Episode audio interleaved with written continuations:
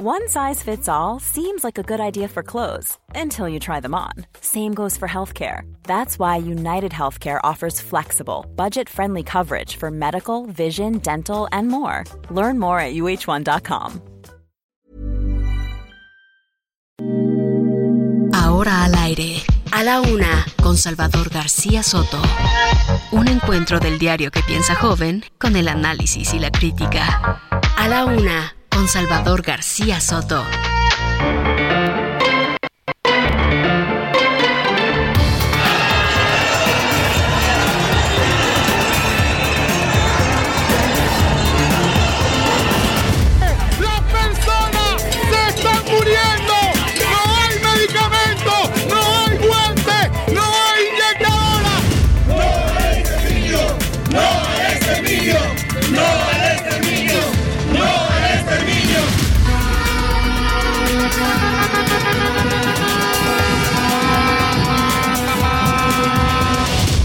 Remover al diputado Alejandro Moreno Cárdenas de la Comisión de Gobernación y Población y que dicha remoción sea ratificada en el Pleno de esta soberanía.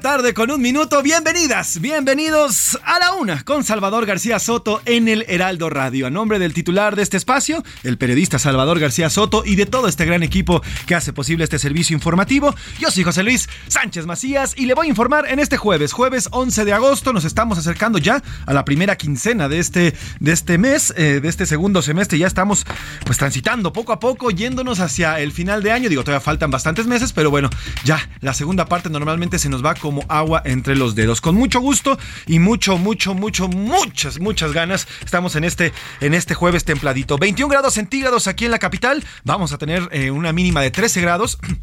Y vamos a llegar hasta los 24 grados centígrados. Va a haber lluvia nuevamente hoy por la tarde, así que cuídese, aguas, ahora sí que aguas con todo lo que vaya a ser en su tarde y que no se vea complicada por las lluvias. También así va a ser en el centro y sur de la República Mexicana, va a van a caer lluvias, así que bueno, pues hay que estar pendientes al respecto. Tenemos mucho por contarle, mucho por qué platicarle en este jueves, pero antes, antes quiero saludar a todas, a todas las eh, estaciones donde se escucha y donde se reproduce esta señal de Heraldo Radio. Recuerde que Heraldo Heraldo Media Group, Heraldo Radio, es de las pocas cadenas a nivel nacional que cubre prácticamente todo nuestro territorio. Eh, aquí en la Ciudad de México, en esta Estación Central, en el 98.5 FM, en la Avenida Insurgente Sur 1271, aquí en la colonia Extremadura Insurgente, cerca, cerca de la colonia del Valle, en la alcaldía Benito Juárez, pero también estamos en Monterrey, Nuevo León, en Guadalajara, Jalisco, en La Laguna. Saludos a todos, a toda la banda de La Laguna, un enorme abrazo. También estamos en Oaxaca y en Salina Cruz también a través de La Brava. Estamos en Tampico, el hermoso pueblo de Tampico, el norte de nuestra República Mexicana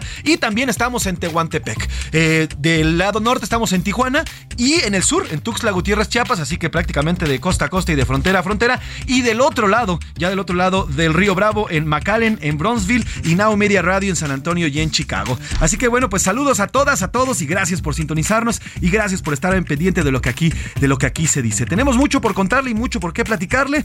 Ocho días, hoy se cumplen ya ocho días de que 10 mineros se encuentran eh, pues debajo de esta mina, se encuentran bajo estos pozos, todavía no sabemos exactamente dónde, las, eh, pues, los trabajos de rescate han sido muy difíciles, las labores de rescate para dar con estos 10 mineros continúan, sin embargo, bueno, pues son muy difíciles. Hay niveles óptimos de agua, es lo que ya se dice el día de hoy, pero no hay espacio suficiente para avanzar. Se prevé que hoy vuelvan a ingresar los buzos para intentar, intentar rescatar a estos trabajadores. Y más vuelos en el AIFA, así es, el presidente López Obrador anunció que a partir de este año limitarán más más el número de vuelos en el Aeropuerto Internacional de la Ciudad de México con el objetivo de frenar su saturación y además pues darle aire al Aeropuerto Internacional Felipe Ángeles que hoy no vuela pero ni una mosca. Así que bueno pues con el objetivo de que pues, ya comience a despegar este aeropuerto que lo inauguraron, el que, fue inaugurado este año, bueno pues eh, se restringe la cantidad de vuelos internacionales en nuestro país. Y refuerzos para reforzar la seguridad llegaron ya 750 elementos del ejército a Jalisco.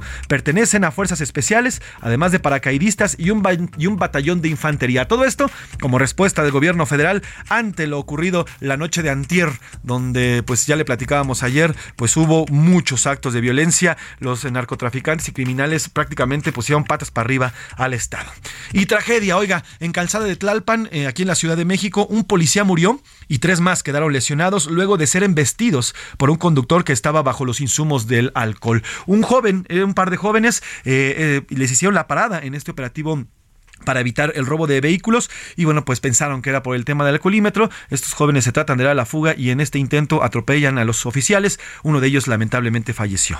Y en los deportes ya somos clientes. La MLS venció a la Liga MX en el juego de estrellas de ambas ligas. Y en otro triunfo en fútbol para los Estados Unidos. Además la selección femenil de sub 20 comenzó el mundial con un empate. Y además oiga Pare oreja, porque tengo boletos. Tengo boletos del Pumas contra el América este sábado. Tengo boletos, así que en el estadio universitario. Así que más al ratito vamos a platicar de cómo los vamos a regalar, pero para que esté el pendiente, Pumas América este sábado 13 de agosto a las 7 en el estadio universitario. Más al ratito le contaré cuál es la mecánica para que se lleve estos boletos, estos pases dobles de el clásico joven que le llaman, el clásico de la Ciudad de México. Como ve, tenemos bastante, además también la, tenemos la información entretenimiento con Anaí Arriaga y todo lo que vaya surgiendo a lo largo de estas dos horas. Tenemos bastante por contarle, bastante que platicarle y bastante que informarle, además de entretenerle. Y recordando que esta semana estamos celebrando la juventud y de ello tenemos la música. Música seleccionada de todas las épocas, de todos los ritmos que hablan de eso, la hermosa juventud, el tesoro de la juventud. Eh, sin nada más que agregar, ¿qué le parece si nos vamos a la pregunta del día y después nos vamos derechito a la información? Pero por lo pronto, vamos a la pregunta del día porque como siempre le digo, este programa es nada, absolutamente nada sin usted. Esta es la opinión de hoy.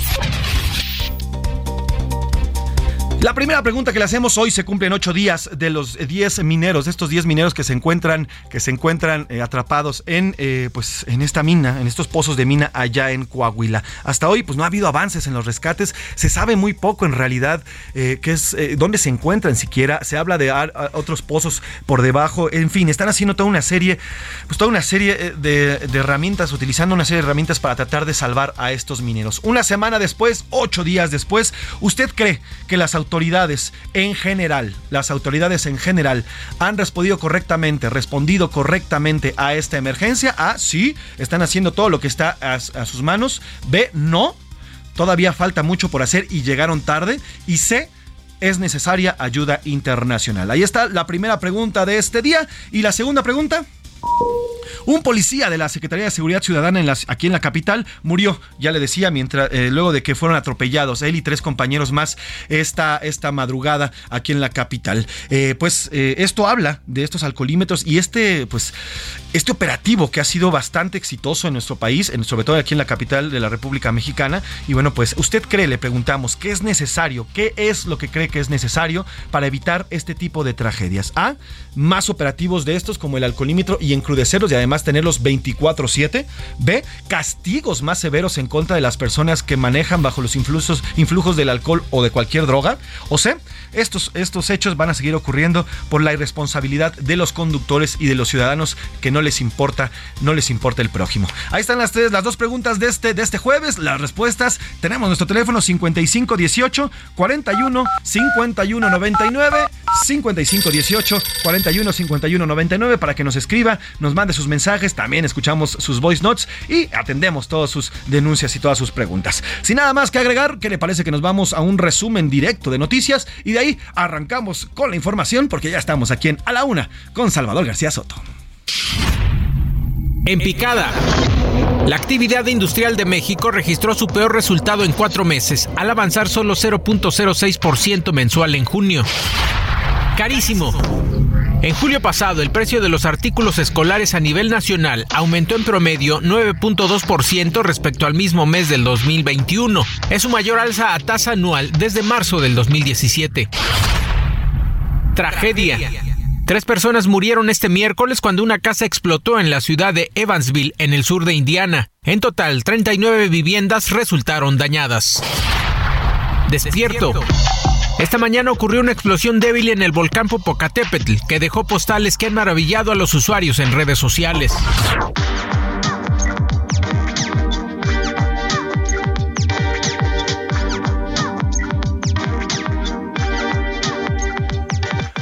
Una de la tarde con 10 minutos. Una de la tarde con 10 minutos. De último momento le informo. El Banco de México, Banjico, acaba de anunciar un aumento en las tasas, como nos había informado Verónica Reynolds, como nos había adelantado eh, eh, Verónica Reynolds, aquí nuestra reportera de la sección Mercados en este espacio. Bueno, pues Banco de México volvió a elevar las tasas en 75 puntos base eh, de su tasa de interés referencia para llevarla a un máximo histórico de 8.50%. 75 puntos base es lo que informa Banjico y ya se encuentra esta tasa altísima, 8.50%, con el objetivo, es el objetivo que tiene, de reducir o tratar de reducir la inflación que está galopante, que no para aquí en nuestro país. Ya había un antecedente de un, aumento de este tamaño. El 23 de junio el banco decidió, decidió también aumentar 75 puntos base esta cifra, esta, esta, tasa, de, esta tasa de interés. Y bueno, pues una vez más, hoy, hoy bueno, pues eh, eh, anuncia en estos momentos exactamente ahorita está anunciando este aumento de puntos base. Vamos precisamente con mi compañera Verónica Reynolds, ella es reportera de la sección Mercados, nos anticipó, nos anticipó aquí el martes que iba a haber este aumento y se cumplió. Como bien lo dijiste, Verónica, ¿cómo estás? Buenas tardes. Hola, José Luis, buenas tardes. Pues sí, efectivamente hoy la Junta de Gobierno del Banco de México no nos falló y por unanimidad aprobó este incremento de 75 puntos base a la tasa de interés referencial, llevándola a 8.50%, como lo habíamos mencionado el martes pasado y déjame decirte, José, ah, perdón. Sí, sí, no, no, dime, dime, dime. No, y déjame decirte, José Luis, que digo, eh, algo nuevo, y digo nuevo porque, bueno, ya lo esperábamos, este aumento de 65 puntos base, es que fíjate que volvió a modificar nuevamente sus estimaciones para la inflación, y dice que esto ante mayores presiones eh, que, se, que se tienen respectivamente de la inflación, entonces modificó, o sea, sigue manteniendo su objetivo de, de alcanzar eh, de alcanzar esta tasa de 3 más menos 1% hacia el primero o segundo trimestre del 2024, pero aumentó las estimaciones que tenía de, del tercer trimestre de, de, del 2023 hacia adelante, ¿no? Eh, y esto, pues, como te comentaba, porque espera mayores presiones inflacionarias, así que lo aumentó de 3.5 a 3.7%, que es el único cambio que realiza. Bueno, no, fíjate que en el segundo trimestre, perdóname, estamos revisando el documento que nos acaba de llegar. A ver, va. Desde el tercer trimestre del 2022, este lo aumentó de 8.1 a 8.5%, el nivel de inflación general anual. Para el cuarto trimestre lo sube de 7.5 a 8.5, de esto de este año. Para el 2023 lo eleva de 6.5 a 7.1 hacia el segundo trimestre de 4.4 a 5 y del tercer trimestre de 3.5 a 3.72. A partir del cuarto trimestre del 2023 lo mantiene igual de 3.2 para así alcanzar, como te comentaba, pues la, tasa eh, objetivo que es de 3 más menos 1% de la tasa de interés referencial hacia el primer segundo trimestre del 2024. O sea, estaríamos viendo entonces eh, que comenzará a reducir esta inflación pues prácticamente a finales del próximo año. Más bien ellos estiman que alcance su pico ahora en el ahora durante este tercer trimestre. Ellos esperan que sea entre septiembre y octubre. Y a partir del cuarto trimestre empezar ahora sí a, esta tendencia hacia la baja para justamente alcanzar hacia el, hacia finales del 2023 pues ya una inflación alrededor del 3%. Uf, bueno, pues eh, pues así está la, así están las estimaciones, por lo pronto entonces nos espera todavía un año pesado, por lo pronto lo que resta de este año y el próximo año pues por lo menos el inicio, eh, Vero, de una inflación todavía pues bastante alta y en los precios, ¿no? Así es, tanto en los precios como lo habíamos estado viendo en alimentos, que es donde más se está pegando, y en productos agropecuarios. Y pues bueno, los banqueros no hay, que recordar que ellos estiman que a partir del 2023, o más bien los, analistas de, de los principales grupos financieros esperan que a partir del 2023 sí se empiece a ver un mayor reflejo en la tasa de interés de los créditos de estos aumentos de la tasa de interés referencial del Banco de México. ¿Y esto por qué, José Luis? Porque no hay que olvidar que los bancos se fondean a través de esta tasa que, que, que, da el Banco de México, ¿no? Entonces, pues bueno, va a llegar un momento en que van a tener que empezar a, transferir eh, estos costos pues al consumidor final, ¿no? Que son los créditos que otorgan pues eh, eh, pues de consumo, ¿no? A, las personas. Así es. Bueno, pues Vero, como bien lo anunciaste el martes y aquí en este espacio ya lo tenías previsto, pues se cumplió esta previsión tuya que traías del aumento en la tasa. Te mando un abrazo, Vero, gracias por los datos como siempre puntuales. Muchas gracias y buena tarde. Buena tarde. Verónica Reynolds, nuestra reportera de la sección Mercados del Heraldo de México. Y sí, ya nos decía, y es importante, la, eh, la tasa de referencia de Banjico, sirve como referencia a los bancos y a otras instituciones financieras, pues para determinar el costo en realidad de los créditos, ya que es el porcentaje en el que el Banco Central, el Banco de México, le presta a los demás bancos y les presta dinero a estas instituciones. Entonces, lo hace pues, hoy y a partir de hoy lo va a hacer con ya una tasa de 8.50%. Y entonces también obliga a que los intereses o que la tasa de interés en los bancos pues vaya aumentando. Así que si usted tiene tarjeta de crédito, váyase con mucho cuidado. De preferencia, no la utilice a menos que sea ya inminente y sea necesario que usted la utilice y pague, pague completo, no pague el mínimos, no pague la mitad, porque si no los intereses va a comenzar, va a comenzar a comérselo. Así que aguas con los créditos, aguas con lo que pida prestado a los bancos, fíjese bien, lea la letra chiquita en el tema de la tasa de interés, porque esto le puede, le puede afectar. Lo más seguro es que haya pues todavía otros, otros, por lo menos dos aumentos en los próximos meses. ¿Por qué? Bueno, pues porque ya nos decía Verónica, la inflación va a continuar, va a continuar elevándose. Así que con cuidado, y los que tienen créditos eh, pues a tasa fija, eso no, va, no se modifica, no pasa nada, pero sí a los que tienen una tasa variable. Vamos a otro tema, vamos hasta Coahuila. A la una, con Salvador García Soto. Vamos hasta Coahuila, hasta Coahuila, porque hoy se cumplen ocho, eh, ocho, días exactos, una semana, una semana de este, híjole, de este incidente en el cual 10 mineros se encuentran atrapados en, en estas, estos pozos de mina allá en Sabinas. Vamos hasta allá con nuestro enviado especial, enviado especial, enviado especial de, eh, de Heraldo Media Group, allá con es, eh, Salazar. Pero antes, eh, Luis Crescencio Sandoval, el secretario de la Defensa, habló, habló al respecto y dio detalles, detalles de cómo se está llevando a cabo estos trabajos de rescate. Asegura que no hay niveles todavía óptimos, pero bueno, están continuando ahí los trabajos encontraron que no tienen espacio para avanzar, ahí tienen obstrucciones, hay madera, sigue habiendo ahí algunos polines, inclusive con las luces que llevan para poder este, observar en el interior, pues no, no tienen la visibilidad que, que requieren para hacer la identificación de lo que se encuentra. Se va a, a continuar, como ya lo citó la coordinadora, el trabajo es constante, la extracción de agua, buscando que se tengan los niveles óptimos. Por su parte, el presidente López Obrador aseguró que los trabajadores, que los rescatistas están al 24-7, están echándole todo para rescatar a estos 10 mineros.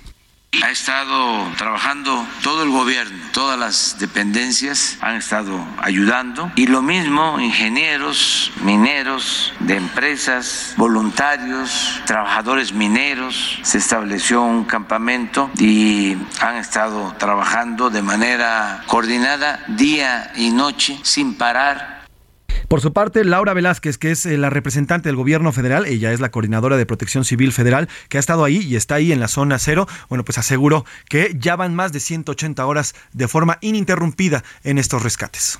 183 horas de trabajo ininterrumpido. Acá el trabajo, señor presidente, informo a todos, a todas, que jamás se suspenden labores. Se trabajan las 24 horas del día. Hay dos reuniones de coordinación que, realizamos para poder determinar estrategias para el bombeo, las acciones de búsqueda y de rescate. Así está y es lo que dicen las autoridades, pero vamos hasta allá, hasta el punto cero, a Sabinas, Coahuila. Ahí se encuentra nuestro enviado especial, Paris Salazar, quien está en el lugar y nos, nos actualiza la información en este rescate. ¿Cómo estás, Paris? Buena tarde. Buenas tardes, José Luis, amigas, amigos de Real de México.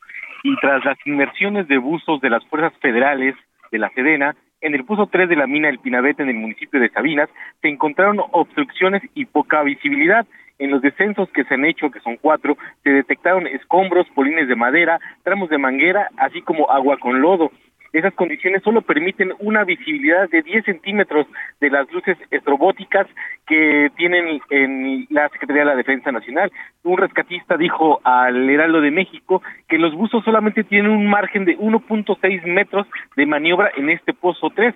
Dijo que en la mina se realizan trabajos de extracción de agua y que ahora se sumaron el retiro de escombros y también el reforzamiento de la estabilidad de la mina porque solamente hay poco espacio, no se puede ya avanzar porque las galerías se encuentran totalmente obstruidas, por lo que el descenso de los buzos ya quedará suspendido de por un por un tiempo mientras existen condiciones para realizar otras inmersiones. También ya cada hora se están realizando monitoreos de los niveles de agua y explosividad en la mina para asegurar que el, acceso sea seguro de los rescatistas en las próximas horas, pero se continúa con la extracción de agua y el retiro de escombros para poder ingresar nuevamente a la mina y e iniciar el rescate de estos 10 mineros que se encuentran atrapados desde el pasado 3 de agosto.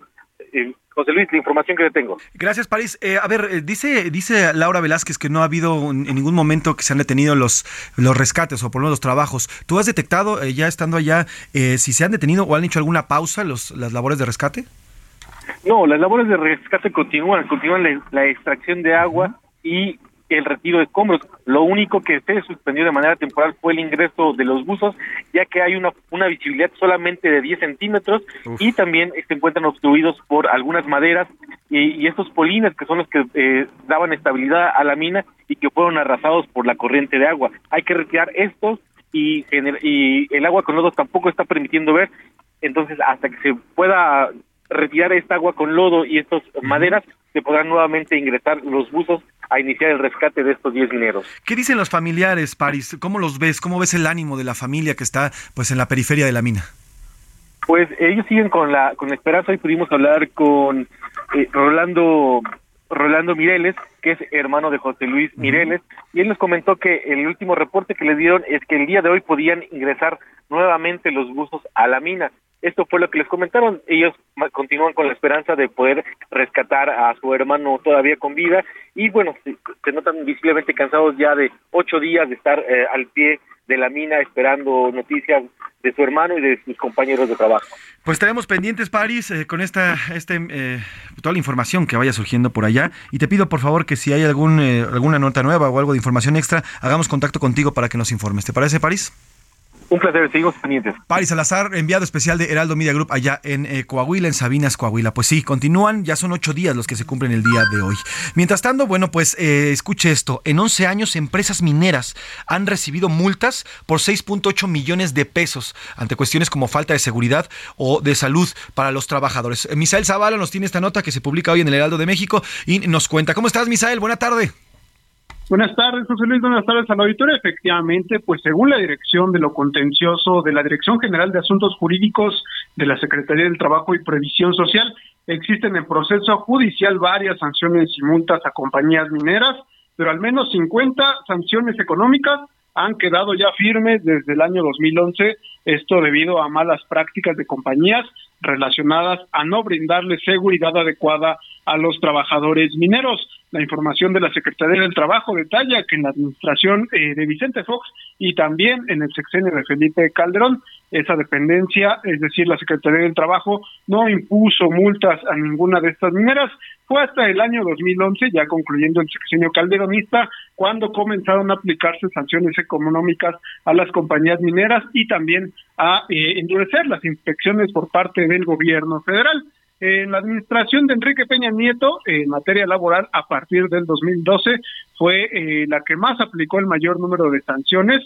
Las multas van dirigidas principalmente, José Luis, a empresas asentadas en el norte del país, pero también se registran sanciones a empresas en el centro. Una de las multas más fuertes fue aplicada en el 2011 a la compañía Aprovechamientos Mineros de Coahuila, SADCB, por casi, casi medio millón de pesos. Sin embargo, pues estas multas eh, en algunas ocasiones también son eh, disminuidas por diversos procesos judiciales. José Luis, Pues aquí la información. Gracias, París. Hasta ahí la información. Muchas gracias. Es importante ¿eh? tener en el mapa esto, el tema de las sanciones a las mineras, porque ahorita vamos a platicar justamente de esto. Vamos a platicar con familiares de mineros que han vivido y que viven esta situación de la desatención a las minas en cuanto a los temas de protocolos de seguridad y a los trabajadores. Misael Zavala, gracias por este reporte. Te mando un abrazo.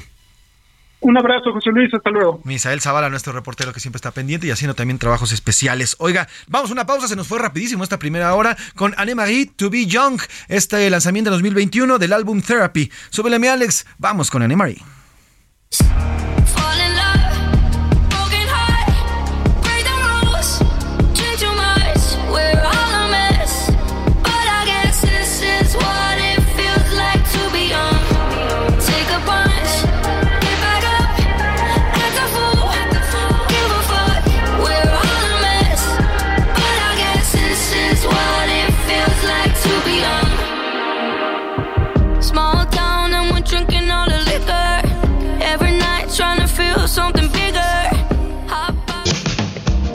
Escuchando A la Una con Salvador García Soto. Regresamos.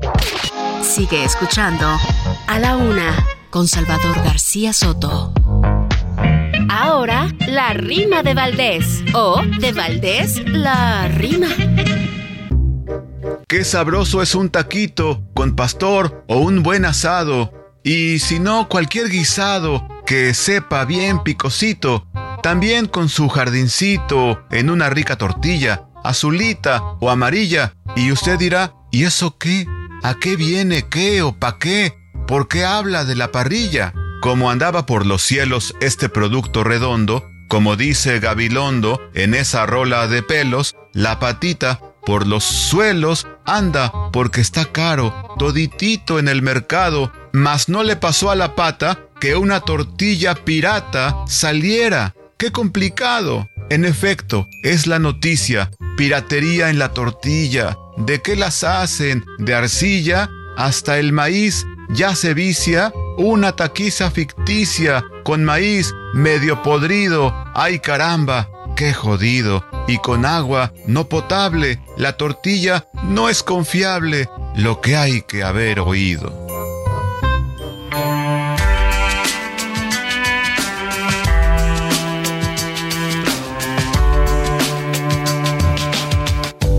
De un día menor. Una vida de canciones y un amor. Dos canciones, dos corazones de rock y juventud. Barricadas del tiempo, trincheras donde se guarda lo perdido tres dibujos en la arena de rock y juventud. Pondré el mantel en la mesa y saliva entre tus piernas. Esta sociedad secreta de rock y juventud.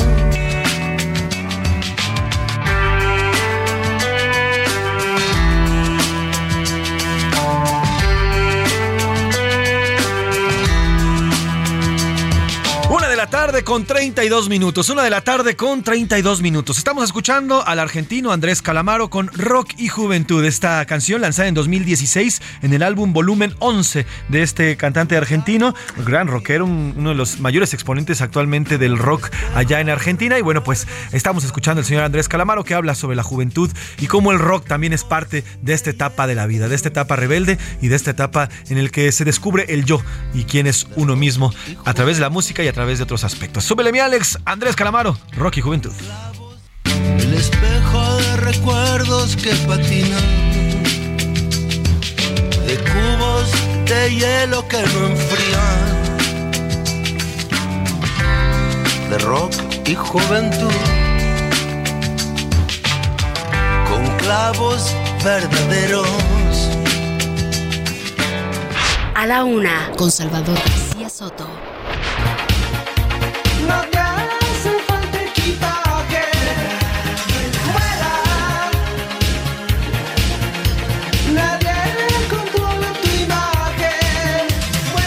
La tarde con 34 minutos, pues como diría Magneto, no te hace falta equipaje porque a veces te lo pierden ahí en el Aeropuerto Internacional de México. Y es que hoy el presidente Andrés Manuel López Obrador anunció que a partir de este año, el 2022, van a ser limitados más, más el número de vuelos en el Aeropuerto Internacional de la Ciudad de México con el objetivo de frenar su saturación. A la par, comentó el presidente, van a comenzar los trabajos para reforzar los cimientos de la Terminal 2, que en días anteriores ya nos había adelantado el mandatario. Se encuentra pues en, en bastante eh, desgaste, entonces, sobre todo las pistas y algunos pilotes. A la par, además, reveló que el gobierno federal invertirá cerca de 600 millones de pesos, pero la obra estará a cargo del gobierno de la Ciudad de México. Será el gobierno de Claudia Sheinbaum quien atienda y quien esté llevando a cabo estas mejoras en el aeropuerto o estos trabajos de mantenimiento. Destacó además que la alternativa sería usar el nuevo aeropuerto internacional Felipe Ángeles. Así lo dijo el presidente. Vamos a, a reforzar la Terminal 2 y va a estar a cargo de el gobierno de la Ciudad de México, la obra, para reforzar, sobre todo la cimentación, porque tiene problemas estructurales. Ya también se tomó la decisión de, limitar el número de vuelos. Ahí está el presidente. Eh, bueno, pues van a limitar ya el número de vuelos en el Aeropuerto Internacional de la Ciudad de México. Y está bien, a ver, si hubiera las vías para llegar al Aeropuerto Internacional Felipe Ángeles, estaría funcionando de mejor manera. Pero no las hay. Es es complicadísimo hoy llegar al AIFA, es muy difícil, además es caro y bueno, es mucho tiempo el que se hace de aquí, por lo menos del centro de la República Mexicana, del Zócalo Capitalino hasta el AIFA, pues son cerca de una hora de, pues de trayecto, eso si bien le va, ¿eh? Si no, bueno, pues incluso hasta hora y media o dos. Así que bueno, pues hay que tener cuidado y ahí está estos trabajos del Aeropuerto Internacional de la Ciudad de México, que va a ser a cargo también del gobierno capitalino. Eh, precisamente para reforzar eh, la seguridad y bueno, pues eh, y todo este todo este tema que está llevando el presidente López Obrador, bueno, pues los militares también ya están eh, a cargo de la terminal aérea, de la terminal más importante de nuestro país. Así que, pues esperemos que poco a poco este aeropuerto, el Benito Juárez, el que tenemos actualmente, pues mejore, porque la verdad es que si es de penita, eh, los viajeros internacionales cuando llegan y ven un aeropuerto así, híjole, disculpe, una, una, disculpa a las visitas. Pero bueno, vámonos hasta Jalisco porque ya se están reforzando pues todos los temas de seguridad luego de la tarde-noche violenta que se vivió el pasado martes allá en eh, Y en, la, zona de Jalisco. Vamos hasta allá, hasta el, el, estado de Jalisco con Mayeli Mariscal, que nos tiene información sobre la llegada de más militares al estado. ¿Cómo estás, Mayeli? Buena tarde. Hola, ¿qué tal, José Luis? Muy buen día, buen día también a todo el auditorio. Pues así es, desde el día de ayer por la mañana llegaron al menos 750 elementos más de la Secretaría de la Defensa Nacional, como bien mencionas, para reforzar la seguridad en la entidad, esto luego de los hechos violentos que se vivieron el pasado martes, en donde pues hubo al menos 13 vehículos incendiados, eh, algunos de ellos, eh, pues la mayoría en el municipio de Islahuacán del Río, fueron siete al ingreso de este municipio como parte del operativo de las fuerzas federales y también pues en la zona metropolitana, en el municipio de Zapopan, en donde se vieron afectados al menos cinco vehículos, eh, fueron dos vehículos particulares, tres de transporte público, además de uno de una empresa eh, refresquera y también un establecimiento, una tienda eh, de autoservicio. El día de hoy, el gobernador de Jalisco, Enrique Alfaro, pues señaló que no se detuvieron porque hay que destacar eh, que a nivel estatal no hubo detenidos en cuanto a estos civiles armados que realizaron esta serie de quemas y actos violentos. en contraste eh, con la entidad eh, vecina con Guanajuato, en donde pues en flagrancia se detuvieron al menos 11 personas, aquí en Jalisco no hubo tales detenciones y dice el gobernador que bueno, esto se hizo para evitar un problema mayor y sobre el operativo, pues ya eh, luego de que el gobierno federal fuera quien eh, realizó o operó este, este tema para detener presuntamente líderes del cártel Jalisco Nueva Generación, el día de ayer Enrique Alfaro daba cuenta de algunos resultados, el día de hoy dice que ya esperará que sean la, eh, las fuerzas federales quienes rindan este informe.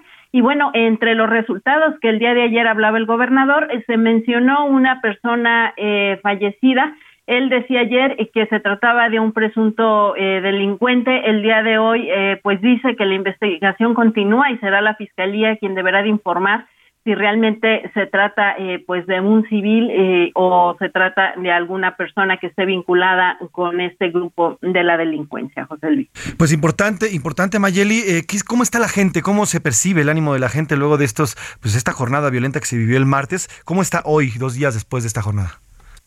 Pues al pendiente y atentos porque eh, pues ciertamente luego de que no se lleven a cabo estas detenciones y sobre todo que se vieron afectados algunas familias en su patrimonio, eh, eh, pues sí hay eh, sobre incertidumbre, sobre todo en las calles, aunque hay que recordar que esta mesa de coordinación metropolitana en materia de seguridad se mantiene eh, pues atenta, según lo mencionaba el día de ayer el gobernador, en donde las corporaciones metropolitanas pues deberán de estar también al pendiente en caso de que se derive algún otro acto en este sentido. También, por cierto, el día de hoy el gobernador dice que se estará apoyando a esta familia, eh, la cual eh, por ahí circuló un video en el que los civiles armados pues la hacen que descienda del vehículo y posteriormente lo queman dice el gobernador que eh, pues ya giró instrucciones a su equipo para que en las redes sociales se localice a esta familia y poder apoyarla eh, en pues la restitución de este daño patrimonial.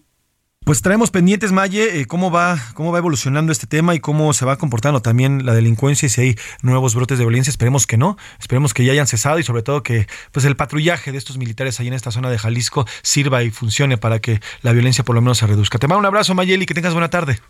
Claro que sí, un abrazo de regreso y estamos al pendiente. Eso, Mayeli Mariscal, nuestra corresponsal, siempre atenta ya en el estado de Jalisco, corresponsal de Heraldo Media Group. Oiga, y siguiendo con temas de la milicia, el presidente López Obrador hoy habló de, el tema del helicóptero. Usted recuerda que durante la captura de Rafael Caro Quintero allá en Shoix, en eh, Sinaloa, pues un helicóptero, pues no sabemos aún si se desplomó, si lo tiraron, si cayó, en el que murieron, bueno, pues algunos militares. Bueno, pues el presidente López Obrador ya instruyó al secretario de la Defensa Nacional para que en el transcurso de hoy informe de los resultados del dictamen sobre este desplome en el que murieron 14 marinos, ya le decía, durante la captura de Rafael Caro Quintero el 15 de julio pasado. Así que veremos en qué, en qué termina este dictamen allá en, eh, en Sinaloa.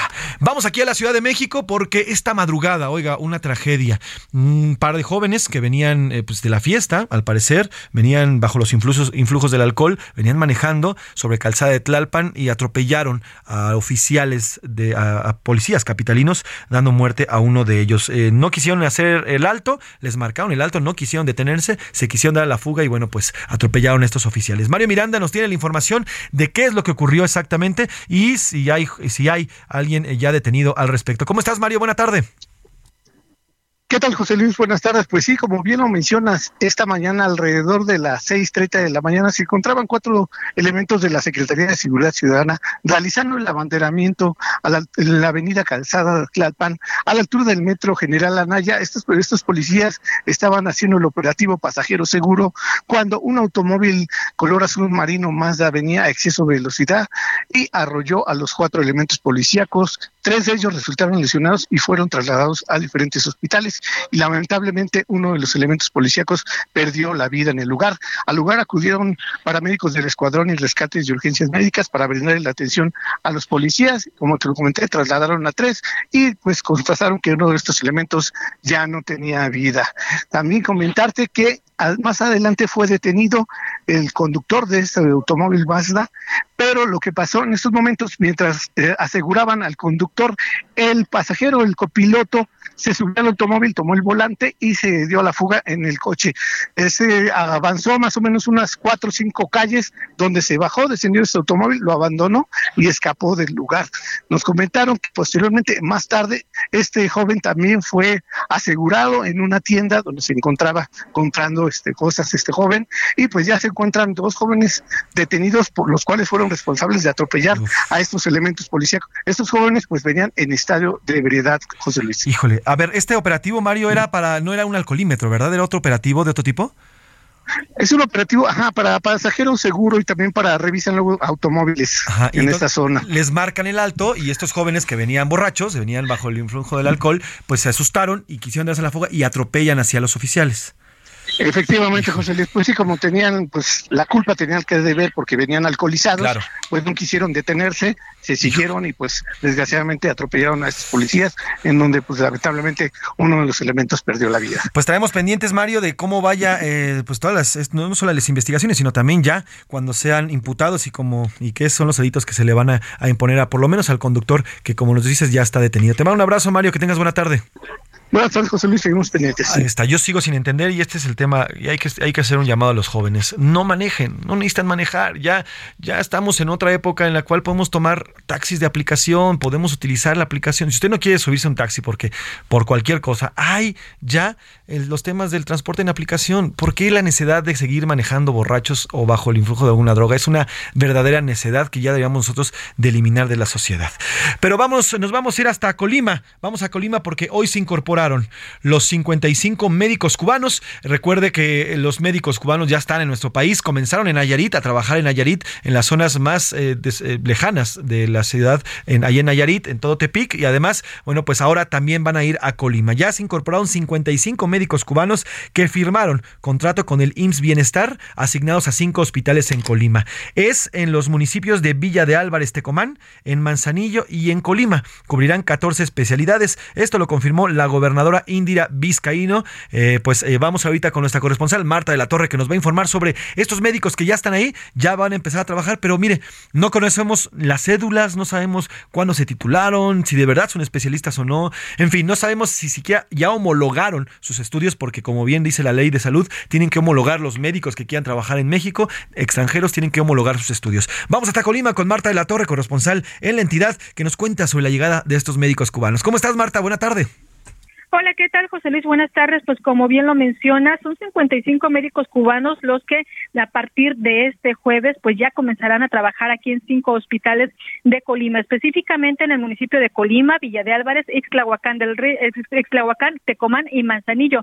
Estos eh, pues 55 médicos cubanos estarán cubriendo 14 especialidades, la de cirugía general, medicina interna, pediatría médica, ginecología, obstetricia, nefrología, radiodiagnóstico, orinodontología, traumatología y ortopedia, entre otras. Informarte, eh, José Luis, que la gobernadora Indira Vizcaíno Silva informó que, eh, pues, eh, habló precisamente acerca de esta homologalización de sus estudios, aseguró que cuentan con la revalidación de estudios ante la Secretaría de Educación Pública y, y realizaron el curso técnico de inducción para personal médico de nuevo ingreso al programa IMSS Bienestar.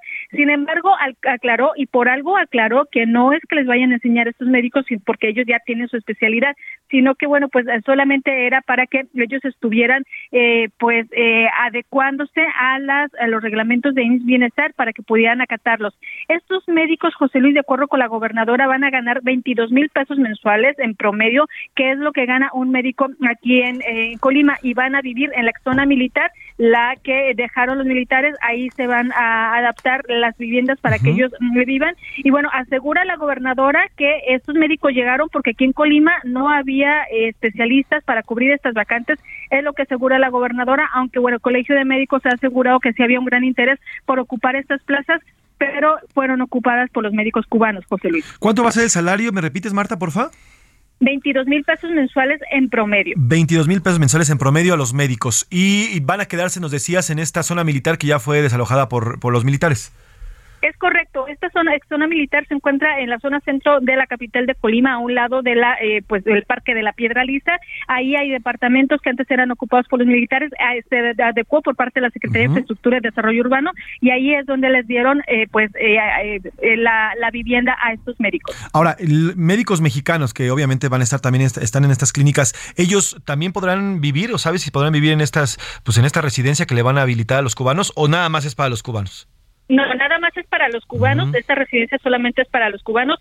En el caso este, de los médicos, pues bueno, ellos eh, se supone que ya tienen su vivienda porque de estas nuevas eh, contrataciones, pues solamente se dio a conocer de los cubanos, no de algún otro médico mexicano. Ahora, Marta, por último, alimentos y todo esto también se los van a brindar en esta en este lugar militar o, o qué es lo que va a pasar con el tema de alimentos y viáticos y todo eso. En ese sentido, solamente se habló de la vivienda, no se habló que les fueran a dar ni viáticos ni alimentos, José Luis. Perfectísimo. Pues Marta, gracias por la información muy puntual. Estamos en contacto hasta allá en Colima, cualquier cosa que, que vaya ocurriendo por allá. Buena tarde, Marta. Gracias, buenas tardes. Pues ahí está, mire, si ese trato los hubieran dicho a los médicos desde antes, yo creo que hubieran, tenido, hubieran tenido otra respuesta, porque les van a brindar a los médicos cubanos, ya le digo, eh, hay imágenes en Nayarit donde serán transportados desde hoteles en camionetas, ¿eh? A ellos sí los transportan en camionetas, a los médicos mexicanos pues no. Aquí, bueno, pues van a vivir en una zona militar y los médicos mexicanos pues ojalá les brindaran también un, este, un domicilio donde pudieran vivir, ¿no? Entonces, bueno, pues ahí está, ahí está también trabajando ya en Colima. Vamos y otro tema. ¿Y dónde están los reporteros? ¿Dónde están los reporteros? Nuestros motorreporteros que están recorriendo las calles de la Ciudad de México. Vamos hasta la zona de Azcapotzalco porque al parecer hay una, otra más, una nueva toma clandestina. Israel Lorenzana, ¿cómo estás? Buenas tardes. José Luis, muchísimas gracias. Se trata de la avenida Santa Lucía, al cruce con Tesosomoc, aquí en la alcaldía Azcapotzalco. Fíjate que tenemos movilización de los servicios de emergencia, personal especializado de Pemex, también la Guardia Nacional y personal de la Secretaría de la Defensa Nacional están resguardando exactamente esta zona que te acabo de mencionar. Y es que les reportaron que hubo un hundimiento y además se observaron algunas mangueras. Ha ingresado ya maquinaria, una retroexcavadora, con la que estarán checando si en verdad se trata de una toma clandestina de combustible o finalmente también estarán checando qué es lo que ocurrió aquí en este punto. Me refiero a Santa Lucía y Tesosomo con el hundimiento en el interior de una empresa que se ubica en estas esquinas. Y es que José Luis, ya no es la primera vez que se reporta esto aquí en este punto.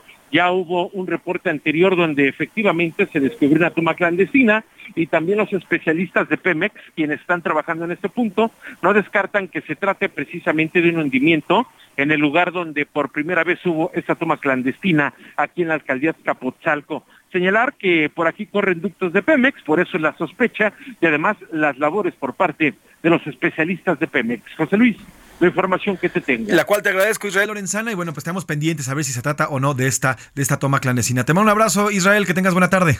Hasta luego. Israel Lorenzana, nuestro reportero que estás todos los días en las calles de la Ciudad de México, siempre reportándonos con la información precisa. Y bueno, pues eh, vámonos a otro tema, hablando precisamente de la Ciudad de México. Oiga, y esto del cártel inmobiliario, bueno, pues eh, eh, este, este, esta semana el presidente López Obrador también habló, habló en su mañanera de este tema. Hoy por la mañana calificó como delincuentes de cuello blanco a los panistas involucrados en el llamado cártel inmobiliario en la alcaldía Benito Juárez, aquí en la Ciudad de México. En la mañanera, el subsecretario de Seguridad Federal, Ricardo Mejía Verdeja, mostró el modus operandi. Comentó que posiblemente los ex servidores públicos contaban con el consentimiento de sus superiores jerárquicos. Al cártel inmobiliario lo operaban Luis N., exdirector jurídico de la alcaldía entre 2009 y 2016.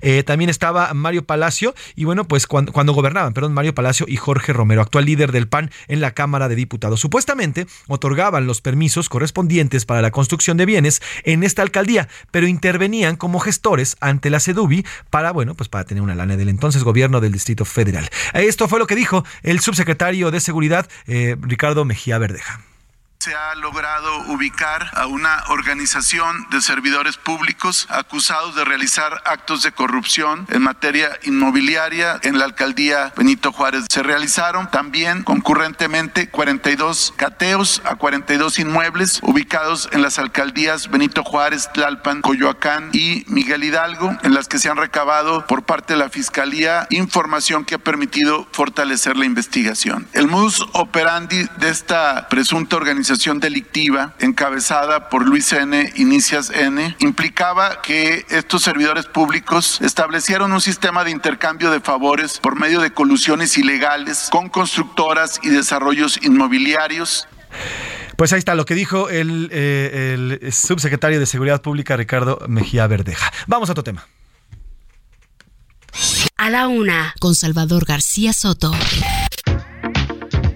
Una de la tarde con 52 minutos. Oiga, ayer la última suspensión definitiva fue echada para atrás eh, en cuanto a la construcción del tramo 5 norte del tren Maya. Hoy, hoy, bueno, pues circula en redes sociales el momento en el que, eh, bueno, había, estaba impartiendo una cátedra Rafael Villegas Petrarca, él forma parte del Fonatur, que es el encargado de construir y de llevar toda la construcción de este tren Maya. Y bueno, durante esta ponencia, un grupo de activistas lo criticaron. Él decía que la construcción del, tren Maya se está llevando a cabo con la ley de equilibrio ecológico y protección ambiental como Biblia. Cuando dijo esto, así le respondieron los ambientalistas. Sí o no, es muy fácil. Esto es un show porque las obras están ahorita.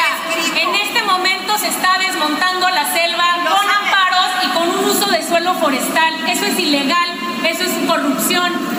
Llevan dos meses trabajando en el tramo norte y apenas ahorita nos lo están presentando. Queremos la pregunta, ¿están trabajando sí o no en el tramo? Que respondan. Y háganlo, pero no vengan a decir que la gente es su Biblia, porque es una burla a todos nosotros. Mire, bueno, permítame un momento, muy respetable su observación, muy bien, muy. Desde luego, estamos aquí, reitero, también lo mencioné, estamos aquí para recibir todas las opiniones que ustedes nos puedan dar.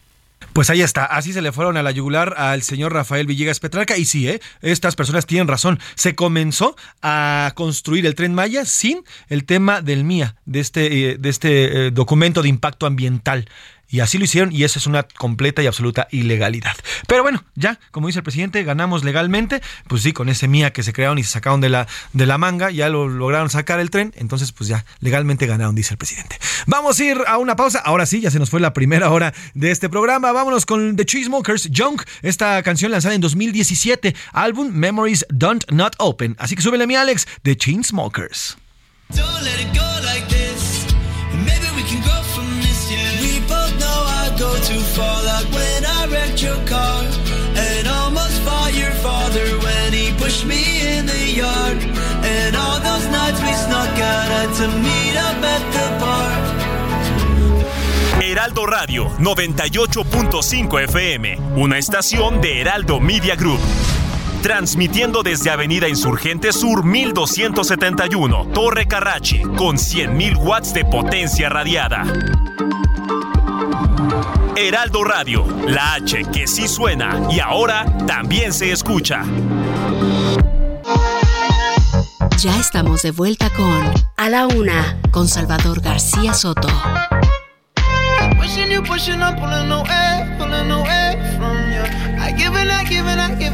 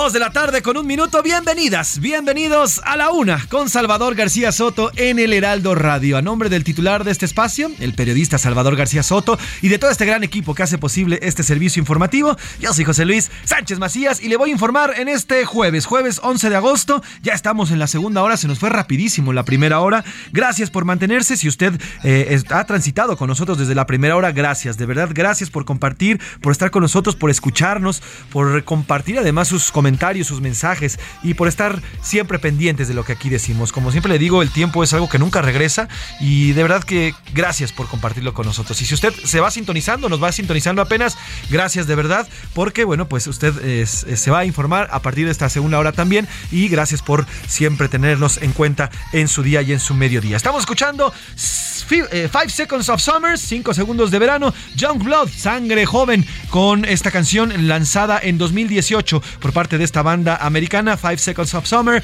eh, Young Blood, y habla precisamente de lo que es tener una sangre joven, que todo, todo queremos hacer cuando somos jóvenes, nos queremos comer el mundo completo, nos queremos acabar las cosas de manera pues rápida y lo queremos hacer todo en un instante. Eso, de eso habla esta canción, Young Blood de Five Seconds of Summer. Súbele mi Alex.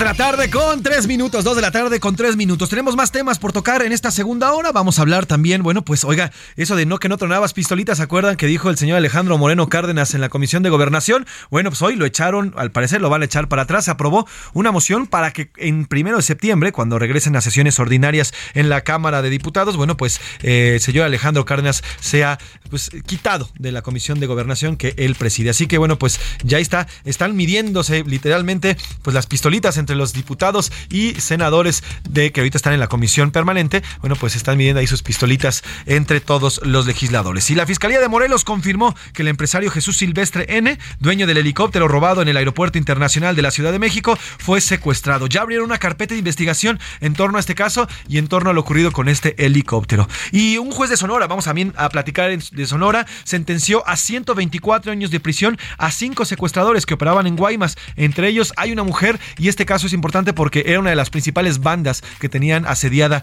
a Sonora. Así que bueno, pues además tendremos toda la información que vaya surgiendo en las próximas horas que tenemos de información. Por lo pronto ya está aquí en la mesa eh, mis, y qué bueno que están aquí. Gracias por estar por acá. Milka Ramírez. ¿Cómo estás, José Luis?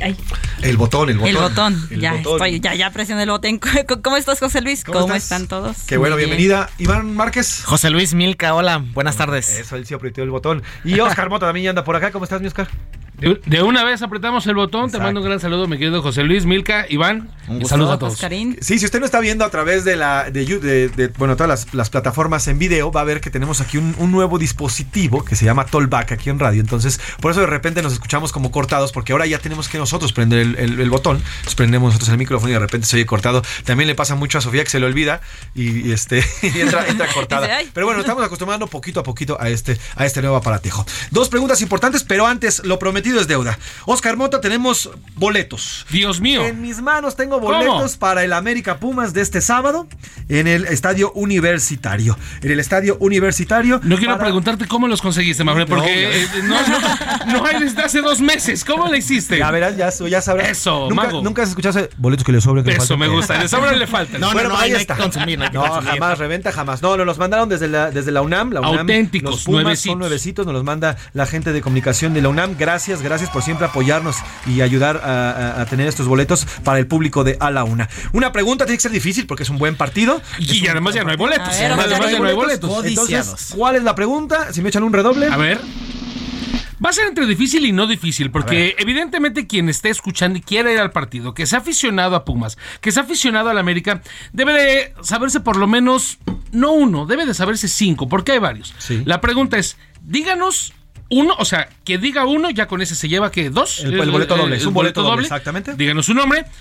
Un jugador que haya estado en el América de Pumas. O sea, que haya vestido la playera y vestido la playera de Pumas, de América y de Pumas. Exactamente. Hay neta, ¿eh? Hay como 25. Hay muchísimos. Hay como 25. Entonces, ya aquí ya nos dijeron uno, pero no lo vamos a decir en voz alta, ¿no? Así es. La dinámica es esa. Ya están las preguntas. La pregunta es esa: que nos digan un jugador de cualquier época y cualquier temporada, no pasa nada, pero un jugador que haya vestido las dos playeras, Así es. haya jugado en los dos equipos, tanto América como Pumas. Acuérdese, su nombre completo, seguido de la respuesta. Nombre completo y seguido de la respuesta al 55 18 41 51 99. Los primeros mensajes que caigan con la respuesta correcta y su nombre completo, acuérdese su nombre. Si tiene la respuesta y no está su nombre, no lo se los vamos a dar. ¿eh? Los primeros que tengan la respuesta se llevarán este, este boleto doble para el América Pumas este sábado 13 de agosto a las 7 de la tarde noche en el Estadio Universitario. Y muy importante, si no tiene quien la acompañe, eh, yo voy con ustedes. Entonces, me ofrezco. premio triple, premio triple, eh, premio triple. Ahí está. Además, van a llevar un gran analista, ¿eh? porque el señor Oscar Mota les va a explicar de pies a cabeza toda la radiografía de ese partido. Entonces, sí conviene. Es una buena, es una buena. Eh, pero ya estando en el segundo tiempo y ya enchelado. No, no es cierto, no. Sí, vámonos a analizar, vámonos a analizar el juego. Iván también. Eh, pero Iván se le olvidó apretar su botón, lo que, pero bueno. ahí está, pues ahí está lanzada la convocatoria. Usted si quiere ir al Pumas América, bueno, pues ahí estamos. Por lo pronto vamos a las dos preguntas que hicimos el día de hoy. La primera de ellas se cumplen ocho días de estos mineros que se encuentran atrapados allí en Sabinas, Coahuila. ¿Qué, qué le parece el actuar de, la, de todos los niveles de gobierno en este, pues en este hecho que estamos viviendo y que está bien en el norte del país? Y la segunda segunda, bueno, pues lo ocurrido allá en, eh, en nuestro, en, en la Ciudad de México, aquí en Tlalpan, estos jóvenes que atropellaron a estos dos oficiales y si estos operativos o qué cree que se debe hacer para evitar estos, pues, estas tragedias eh, lamentables. Ya tenemos respuestas, ya tenemos eh, bastantes preguntas y comentarios en WhatsApp y también en Twitter y es momento de preguntar ¿Qué dice el público? ¿Qué dice el público, Milka Ramírez? Otra vez desde Zapopan, Jalisco, así nos pone, de nuevo desde Zapopan, Jalisco. Saludos a Zapopan, Jalisco. Iván Valdés, un saludo por el excelente programa. Respuesta número uno. No hay ganas de hacer algo bien por las autoridades federales, solamente es propaganda política. Y respuesta número dos, no hay conciencia ciudadana. El ejemplo es de la ciudad, bueno, el mejor ejemplo es la Ciudad de México, donde existe mucha corrupción. Un saludo. Saludos, pues sí, la verdad es que la corrupción, el presidente siempre lo dijo y en eso sí tenía razón y tiene razón. La corrupción es el principal mal de nuestro país y es lo que ha generado todo lo que vivimos. Lastimosamente es que la corrupción, pues nos dijeron que ya se había acabado y lo que vemos día a día es que no. La corrupción sigue campante en todos los rincones de nuestro país, ¿eh? en todos y de todos los tipos además. Hola, noticiero de A la Una con el gran José Luis y saludos al equipo. Saludos. Ojalá Saludos, apliquen saludos. todo el rigor de la ley al que atropelló al policía hace un momento aquí en la alcaldía Miguel Hidalgo, calle Cervantes Saavedra. Iba a atravesar un motociclista. Ay, Iba a atropellar, más bien yo creo que digo, ¿no? sí. Iba a atravesar la calle. Ah, ajá. Dice, iba a atravesar la calle porque se acaba de poner el semáforo en rojo para los vehículos, cuando por pas- pasárselo un motociclista se iba a estrellar con otro motociclista que sí tenía derecho de paso.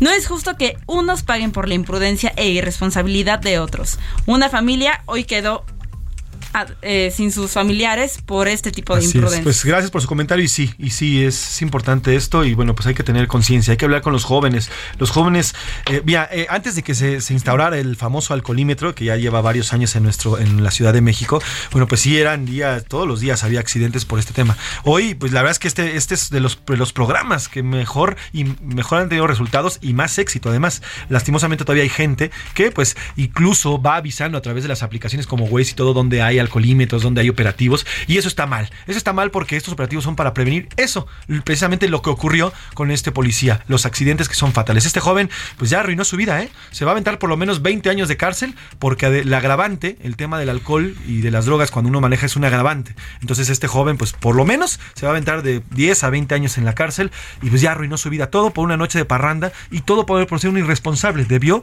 como les decía, ya estamos en otra época, podemos pedir perfectamente un Uber, un Didi, un Cabify, sin broncas y ya- si vas ahogado, bueno, pues ya llegas tranquilito a tu casa y tan tan se acabó. No, el chiste es no tomar, no excederse, pero si lo haces, pues ser responsable, hay que ser responsable porque esto conlleva la vida de las demás personas. Buenas tardes, José Luis, Sofi y todos. Bueno, Sofi. Saludos. Buenas. También Saludos a le Sofía. mando Anda, saludos sí, a anda Sofi. ahorita de, un, de un tema de dentista. Le mandas un abrazote, mi querida Sofía. Los operativos antialcohol deberían ser implementados todo el año, con castigos más severos, económicamente con cárcel y suspensión de licencia. Saludos, Fernando. Fernando, tienes toda la razón y yo estoy totalmente de acuerdo. Los alcoholímetros deberían estar 24-7, 360, eh, los 365 días del año. ¿eh? Para mí, este, le digo, este operativo es muy bueno y tiene que estar, este, tiene que estar presente. Tiene que estar presente. Los operativos, ¿eh? porque luego hay, también hay oficiales que, bueno, luego nada más están cazando para sacar la anita a quienes, en los, sobre todo en la zona de bares y antros en Polanco, en la Roma, en la Condesa y demás, nada más están, como dicen por ahí, campaneando a ver a quién cachan para sacarle una lana.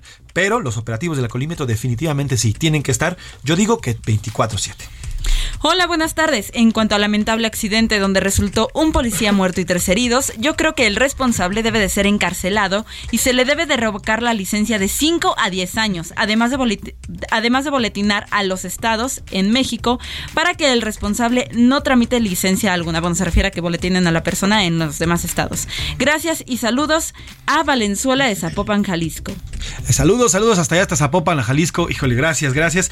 No, qué ganas tengo de una torta ahogada o de unos, Ay, de rico. taquitos dorados de papa y de, de frijole. Uf. Cualquier tipo de comida de Jalisco. La modestia aparte. Ya, modestia ya aparte. sabe, ya sabe, modestia, ya Muy sabe. El señor Iván Márquez es jalisciense también. Hay mucho jalisciense en este equipo, así que incluido el- nuestro jefe, Salvador García Soto. Así que bueno, pues sí, es muy rica la comida. O una carnita en su jugo. Uf, uf. Es más, vamos a comer eso hoy. Pero bueno, ¿qué más? ¿Qué más, Esmilka? Buenas tardes a ese gran equipo de A la Una. Eso, saludos, abrazo. En relación a la primera pregunta acerca de los mineros, creo que si se hubieran revisado las condiciones en que trabajan estos héroes mal reconocidos y mal valorados, no estarían rescatando a nadie. Es muy triste lo que está pasando, tanto con los mineros como con sus seres queridos. Pobre México, pobres mexicanos con este pésimo gobierno que tenemos. Saludos a todos, soy la señora Rocío, aquí preparando la comida con su buena compañía. Ay, qué rico. Ay, qué rico, señora Rocío. Le mando un abrazo, señora Chío. ¿Qué está preparando? ¿Qué va a hacer de comer hoy? Cuéntenos, a ver si nos puede mandar un mensaje. Sí, hablando de lo que dice la señora Rocío, mira, por ejemplo, hay una, hay una gráfica, se las vamos a compartir ahorita en, eh, en- en mis redes sociales, arroba soy Pepe Macías, de la cantidad de accidentes que ha habido en los últimos años. Desde 2006, desde 2006 en- a diciembre de 2021, han muerto 80 mineros en pozos y minitas o cuevas en concesiones que se han otorgado sobre minas eh, viejas. Uy. Cerca de 80 mineros han fallecido. Absolutamente en todos los eventos mortales se identifican violaciones graves a la norma de seguridad e higiene por la eh, voracidad de las empresas eh, mineras. Así que eh, cerca de 80. Además, todos estos pozos, todos estos minas y estos pocitos proveen de manera directa a la CFE de carbón, que es el principal comprador de estas minas. Así que bueno, pues hay que revisar, se tiene que revisar, el presidente tendría que estar revisando junto con la secretaria Luisa María Alcalde, que no sabemos dónde anda, pero tendrían que estar revisando, pues, qué pasa con estas minas y estos pozos, ¿no? Saludos, soy Heriberto. Las autoridades probablemente han respondido incorrectamente ante la tragedia de los mineros porque tiene a puro incompetente en los cargos públicos. Es de imaginarlo un poco. La preparación y la capacidad no es su fuerte. Pues sí, gracias por su comentario, gracias, le mandamos un saludo. Buenas tardes, José Luis, y a tu gran equipo. Eso, saludos. Soy Alejandro Amezcua de la Ciudad de México. Saludos, Ale. Y mi opinión es que este tipo de trabajos de minería son muy riesgosos y por lo que considero que se está trabajando al máximo por salvar a estos mineros. Participan más de 600 hombres, además de que hacen uso de la tecnología. Saludos. Así es, en unos minutos vamos a pla- a platicar con un ingeniero metalúrgico. Él eh, conoce muy bien cómo se mueven estas minas, cómo se abren, cómo se llevan y además las condiciones en las que trabajan estas personas. ¿eh? Eh, teníamos también pactado una entrevista con un familiar de uno de, los, de las personas que están atrapadas, pero bueno, lastimosamente la recepción no es tan buena ahí en esta minita. Entonces, pero Tomás, vamos a platicar sobre este tema, que es un gran tema y es un tema que el presidente y el gobierno federal debería estar atendiendo ya. Correcto. ¿Qué pecado hemos cometido los mexicanos que tenemos como presidente a Andrés Manuel? Saludos, gracias por su comentario. Francisco Zacarías Ortiz Liñán. ¡Ay! Espérense. Es ¿Qué? que ustedes no saben. Yo, ¡ay! ¿Cómo? ¡Mi celular! Esperen, permítanme. ¿Qué fue ese grito, Es que Milka? estoy a punto. Ya viene septiembre, ¿no? Ya, ya- ya está calentando para septiembre. Muy bien. Déjenme les platico Ajá. que si ven que me trago un poquito es porque no saben la cantidad de mensajes que están llegando Ah. por los boletos Pumas América. Ajá. Ya estaba a punto de dar las respuestas que nos han dado. Ah, Estoy- a punto de Ah, por eso por el grito de ay. Muchísima gente que los Ah, quiere. una pausa. Ahorita damos los boletos. Ahorita vamos a, ya, ya se- seguramente ya se fueron, pero ahorita vamos a decir quién se los ganó. ¿eh? Correcto. Entonces, mira, hay todavía muchos más mensajes, pero ¿qué te parece si vamos a Twitter? Vamos a Twitter y ahorita seguimos con los comentarios y los mensajes a través de redes sociales. ¿Qué dicen en Twitter, mi querido Iván? Arroba S. García Soto. Sobre la primera pregunta que estamos eh, planteando acerca de la mina, de manera rotunda, el 55% respondió que no. Las autoridades respondieron tarde. El 29% respondió que necesitan ayuda de otro internacional, de otros países. Y el 16% dice que sí, están haciendo lo que pueden. Así es, bueno, de hecho el gobierno federal ya rechazó ayuda internacional porque se, se le, se les ofrecieron, a varios países ya ofrecieron ayuda a nuestro país para este rescate y bueno, el gobierno federal dijo no, nosotros somos autosuficientes y podemos, podemos sacar a estas personas. Así que bueno, pues ahí están los tuiteros. Y sobre la otra pregunta, mi Iván. Y sobre la segunda pregunta acerca del accidente que ocurrió en Calzada de Tlalpan. Esta también hay mucho porcentaje, mucho, igual comentarios también re- respondieron bastantes. El 67% dice que necesita haber más castigos severos. El 18% más operativos y el 15% dije- dice que seguirán ocurriendo a pesar de que hagan lo que hagan. Pues esperemos que no, de verdad hay que, hay que hacer conciencia en casa. Estos jóvenes seguramente ese auto, pues, al- algún padre de familia se los regaló, se los dio a estos jóvenes. Bueno, pues hay que hablar con ellos, hay que decirles, oye, pues puedes arruinar tu vida. Estos chavitos les digo ya 27 años, imagínate, 27 se van a entrar otros 20, 40 y tantos años para, en la cárcel por una imprudencia, por, por manejar borrachos. Bueno, pues, pues no se vale, ¿no? No se vale. Gracias Iván, gracias Milka. Gracias José Luis. Gracias a ambos. Vámonos a la información. A la una, con Salvador García Soto. Dos de la tarde con 17 minutos. Dos de la tarde con 17 minutos. Oiga, esta semana el, el, pre- el presidente del PRI, Alejandro Moreno Cárdenas, bueno, pues eh, presumió que se había logrado el quórum para la comisión de gobernación que él preside, la comisión de, go- de gobernación que él preside. Bueno, pues desde hace por lo menos un par de semanas están que lo sacan y que lo sacan. Ante la ausencia de legisladores del PAN y PRI y PRD esta, esta mañana, ya fue destituido el priista Alejandro Moreno como presidente de la comisión de gobernación en la Cámara de Diputados. Esto luego de que legisladores de Morena, PT y Partido Verde convocaran a una reunión de esa comisión y fuera aprobada una moción del diputado eh, Gerardo, Gerardo Noroña, del señor del diputado del PT Noroña, Gerardo Fernández Noroña. Entonces, bueno, pues se votó. En su lugar nombraron a la morenista Julieta Ramírez, al menos hasta que comience el periodo de sesiones ordinaria y el Pleno tome una decisión definitiva. La propuesta, ya le decía, la hizo Gerardo Fernández Noroña. Así fue y este fue el momento en el que pues removieron al señor Alejandro Moreno Cárdenas de esta comisión. Remover al diputado Alejandro Moreno Cárdenas de la Comisión de Gobernación y Población y que dicha remoción sea ratificada en el Pleno de esta soberanía. Las diputadas y diputados que estén por la afirmativa, favor de manifestarlo en este momento.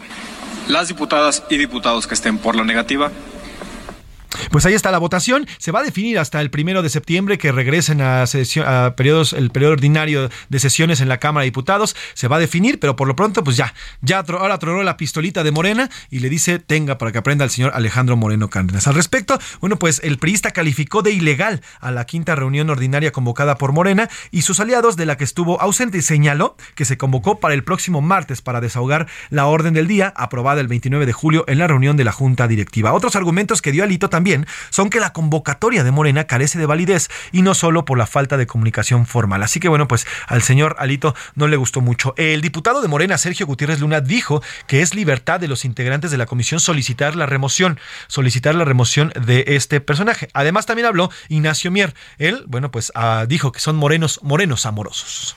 Pues ya hoy va a tomar una decisión soberana la comisión y después veremos el Pero no, se ve que Morena no lo quiere, entonces si no lo votan, pues, pues ya no está no, ¿sí? nosotros somos puro amor. Pero no lo pueden Gracias. diputado, no lo pueden, diputado, no lo pueden Somos morenos amorosos. Gracias, ¿eh? No es desafiado todo lo que están haciendo. No, hubo conforme al reglamento. No, no. No, pues si ese amor le dieron, ahí está el amor que le da Morena a Alito. No, pues se ve que lo quiere y lo quiere bien. Vámonos a otro tipo de amor, pero un amor deportivo con el señor Oscar Mota. Estamos aguitados con la selección porque no le pudieron ganar a los gringos. Estamos agüitados, Oscar Mota, ¿cómo estás? Buenas tardes. Mi querido Mafren, te mando un gran abrazo, José Luis. Sánchez, amigas y amigos que nos escuchan a la una. Hoy un gran día para ganar, pues exacto, de amorosos amorosos, los que ya nos, nos quieren demasiado, pues son los amigos de Estados Unidos, ¿no? O sea, ya, ya somos sus clientes en el fútbol, ya nos deberían de empezar a mandar calendarios, ¿eh? Exacto. Ya que nos manden calendarios del próximo año, porque bueno, ayer el Ya tema nos del- deberían de dar pensión, Por Oscar. lo ya menos. somos sus hijos, pero... Pero, Pero, gacho, que nos reconozcan primero, ¿no? Exactamente. A ver, ¿qué pasó? El día de ayer gana 2 a 1 el All Stars, eh, la selección de la MLS contra la selección de México, que por cierto, insisto, lo platicábamos ayer, es un tema, un partido más de espectáculo que otra cosa, porque además el equipo All Star de la MLS tenía más mexicanos al principio que el equipo All Star de la, de la Liga MX, ¿no? Ajá. Entonces, bueno, ahí está, ahí está el asunto. O sea, fue México contra México. Y el que anotó el primer gol fue un mexicano, Carlitos Vela. Vamos a escuchar a Carlos Vela, que fue el primero que nos vacunó. Vamos. La verdad que bonito, al final es un partido donde están los mejores jugadores de las dos ligas y poder hacer diferencia, poder ayudar a mi equipo a estar ganando es importante y disfrutando cada minuto. Pues bueno, Carlitos Vela, eh, obviamente anotando, profesional, dice, obviamente yo me debo a Los Ángeles FC, le voy a mi equipo, estoy con mi equipo y bueno, gracias a este gol terminó, se terminó adelantando, Kevin Álvarez metió un golazazo para el tema de, de México y al final, insisto, termina ganando. El récord al momento, pues bueno, la Nations League se la quedó la selección de Estados Unidos, la Copa Oro se la quedó la selección de Estados Unidos, las eliminatorias se las quedó la selección de Estados Unidos, la Conca Champions se la ganó un equipo de la MLS Seattle a los Pumas, ¿no? Entonces, Exactamente. pues insisto, ya so- somos sus chavos. Y ahí entonces te realmente. pregunto, ¿quién es hoy el verdadero gigante de la CONCACAF? En el momento creo que Estados Unidos está trabajando verdaderamente bien. Entonces, pues viene el Mundial. Este será absolutamente la prueba de oro. De aquí rápidamente me voy al tema de otro Mundial, Mundial Sub-20, importante. La selección femenil mexicana inició con un buen debut, 1 a 1 contra Nueva Zelanda. Tuvo posesión más México, tuvo más oportunidades, pero no pudo definir. Escuchemos rápidamente a Ana Galindo, entrenadora de la selección. Adelante. Creo que nos deja buenas sensaciones, que tuvimos mucha llegada. Claro, tenemos que trabajar en nuestra definición. Salimos de aquí con un punto, nada está escrito y todavía nos quedan dos compromisos más para los que vamos a estar trabajando muy fuerte para poder obtener los puntos necesarios para ir a la siguiente ronda. Ahí está, por supuesto, lo que comenta Ana Galindo. Por último, Real Madrid ayer ganó la Supercopa ante el Eintracht Frankfurt. Inicia la Liga de España este fin de semana. Entonces, vienen obviamente eh, eh, empezando con este triunfo. E inicia hoy también la semana 2 de la pretemporada de la NFL. Juega el equipo de Gigantes contra Patriotas, Titanes contra el equipo de los Cuervos de Baltimore.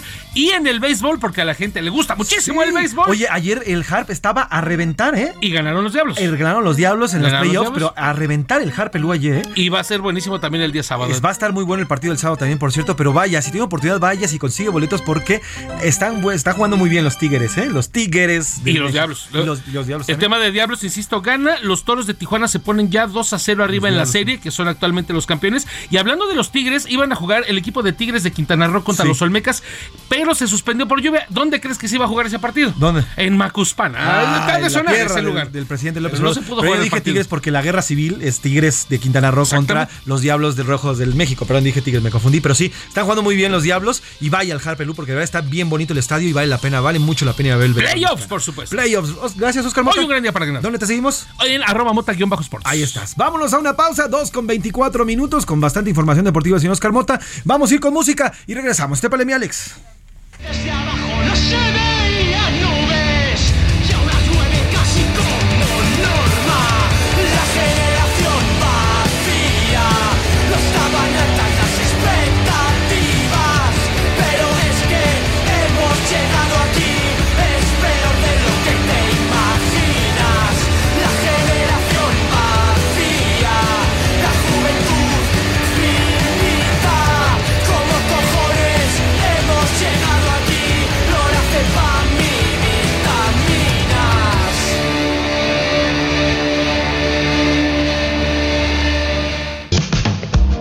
escuchando A la Una con Salvador García Soto. Regresamos.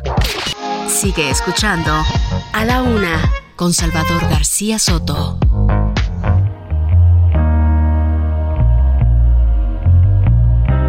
Everybody loves the things you do, from the way you talk to the way you move.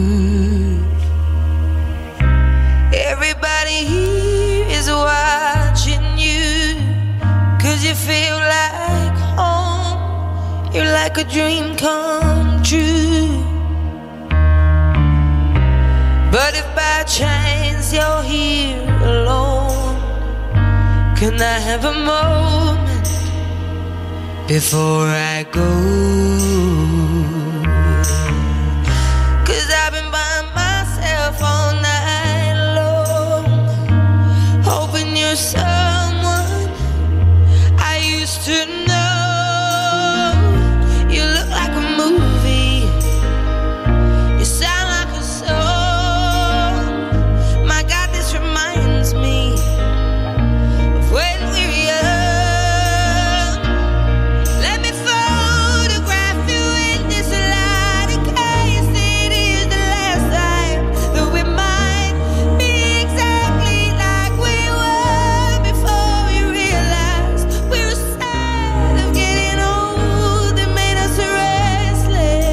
2 de la tarde con 31 minutos. 2 de la tarde con 31 minutos. Nos fuimos a la pausa. Nos fuimos con eh, Carolina Durante, No tan jóvenes, una canción de 2019 del álbum No tan jóvenes. Es una banda madrileña formada en 2017 y bueno, pues está se, cataloga, dentro del punk y rock español. Y estamos de regreso con nada más y nada menos inconfundible su voz Adele When We Were Young, cuando éramos jóvenes y bueno, pues Adele en su álbum número 25, fecha de lanzamiento en 2015 y habla precisamente de la añoranza de cuando los adultos pues pensamos si queremos regresar a la juventud. Todo lo que significa esto, todo lo que significa ser joven y todo lo que pudimos ya con pues ya con la mente de un adulto, todo lo que podemos cambiar y lo que nos encantaría cambiar siendo o cuando éramos jóvenes. Así que de eso trata esta canción, una canción muy linda, muy bonita.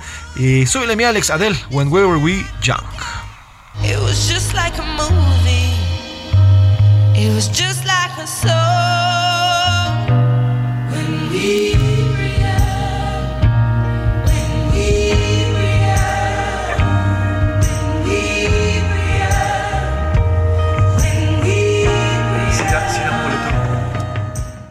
A la Una con Salvador García Soto.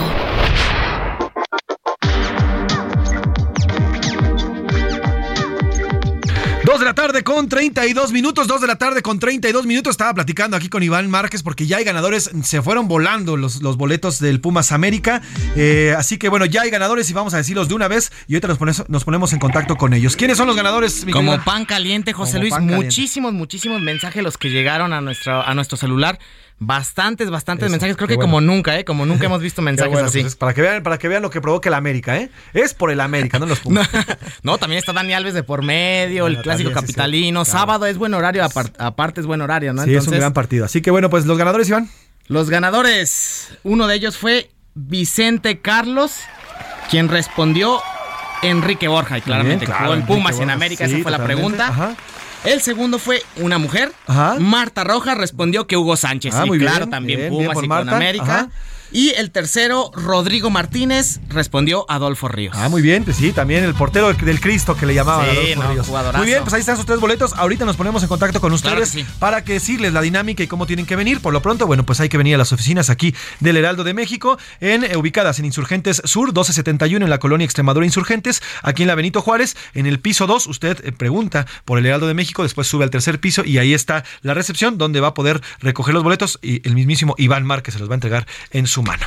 Dicho esto y dicho lo anterior, vamos a, platicar sobre el tema de las minas. Eh, tengo en la línea y le agradezco que nos, que nos tome la llamada al ingeniero Guillermo Iglesias, él es perito, experto en minas, porque hay que conocer y hay que saber cuál es la situación en la que viven estos, pues estos trabajadores, estos mineros. Hoy hablamos de 10 mineros que están en este pequeño pozo de mina de carbón allá en Sabinas, pero ya le contaba que de 2006 a al 2021 han muerto por lo menos 80 trabajadores en estas minas, que muchas de ellas lastimosamente no tienen las condiciones necesarias de salud, además también de seguridad y de otro tipo de, eh, pues, de protocolos que deben de tener en estas minas. Ingeniero Guillermo Iglesias, gracias por tomar la llamada. Buenas tardes. Sí, buenas tardes. Eh, cuéntenos cuál es, cuál es la situación en la que viven los mineros, en las que trabajan también estos mineros que están presentes en estos pequeños pozos de mina y en los pozos de carbón en general. Y este, pues es un, un trabajo difícil, sí, Eh, realizar los, los, las obras mineras en galerías pequeñas, nada más cortando o tumbando el carbón mineral en esa parte, ¿verdad? No está en más otra tierra este que no contenga carbón, entonces se van sobre lo redituable, el puro carbón y pues se pone más complejo ya que este pues son obras más cerradas y el trabajo rudimentario con pistolas neumáticas a base a pura a pura fuerza, carretilla, carretilla este eh, y el traslado de 100 a 150 metros hacia lo que vienen siendo eh, los tiros verticales también muy pequeños, eh, pues es de gran de gran esfuerzo, sí, y pues también va aumentando el riesgo según se va este minando o realizando la, la excavación, sí, son obras difíciles, complejas, este que requieren de una gran observación. Ahora, ingeniero, en el tema de la seguridad y de cómo trabajan estos mineros, usted como perito se- y seguramente y trabaja en estas minas y además también tiene y tuvo familiares que trabajaron, por ejemplo, su padre, tengo entendido que falleció en pasta de conchos. Bueno, pues el tema aquí es eh, las minas hoy, las minas mexicanas, sobre todo estas de carbón, cuentan eh, o la mayoría de ellas o en su totalidad cuentan con las medidas de seguridad adecuadas para el trabajo de la de mina. eh, negativo sí este ellos no no no este cuentan con un sistema de sensores para determinar ahí las cantidades del gas metano. Eh, también la ventilación este pues es por medio de, de tuberías no hay extractores que recirculen y ventilen y proporcionen un ambiente saludable así como también este los estudios geofísicos y topográficos. Este, en este sentido, pues se requieren especialistas donde pues incrementaría ahí el, el, el pago, ¿verdad? Este, que a lo mejor a un concesionario no le conviene. Entonces, eh, pues lo hacen, este, como quien dice, a su experiencia eh, en ese sentido.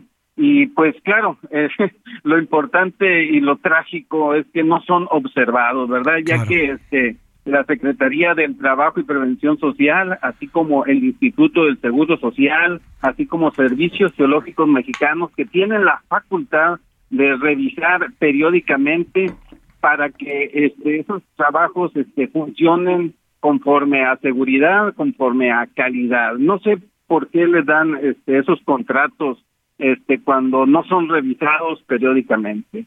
Entonces sí hay algo ahí eh, muy, muy oscuro. Ahora, ingeniero, ¿quién es la autoridad? ¿Quién es la autoridad? Eh, ya nos, nos adelantaba que es la Secretaría del Trabajo, pero ella es, esta, es, esta Secretaría es la encargada de revisar que las minas trabajen correctamente.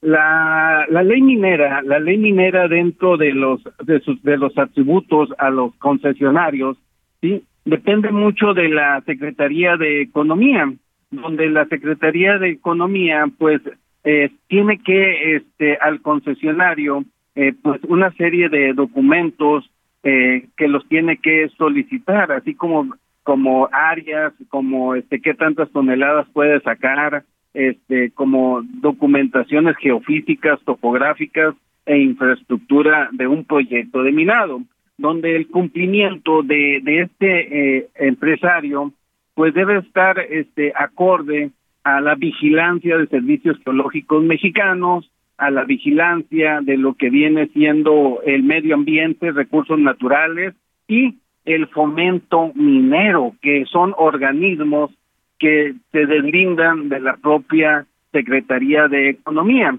Entonces, si esto no es así, eh, pues prácticamente es el, el concesionario hace lo que él quiere. Ingeniero, ahora vamos eh, en específico a lo que está ocurriendo ahora en Sabinas, Coahuila. Desde su perspectiva, usted como perito y experto en este tema, ¿cómo han sido, qué qué le parecen los trabajos de rescate que se han llevado? Hoy se cumple una semana de que estos mineros están bajo tierra. ¿Cómo ha visto los trabajos de rescate?